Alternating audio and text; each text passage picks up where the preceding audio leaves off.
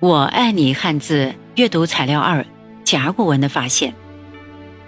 十九世纪七八十年代，河南安阳小屯村的村民在田间劳作时，发现一些带有刻痕的龟甲、兽骨，称它们为龙骨。他们不知道这是古代的遗物，将较大的龙骨卖给了药铺，将小的龙骨丢弃了。药铺将龙骨碾成粉末，用作治疗创伤的药材。龙骨上的刻痕。因无人知道是极有价值的殷商时期的刀刻文字，而常被村民打磨掉。一八九九年，一次偶然的机会，这些龟甲、兽骨上的刻痕，引起了清代国子监主管官员王懿荣的注意。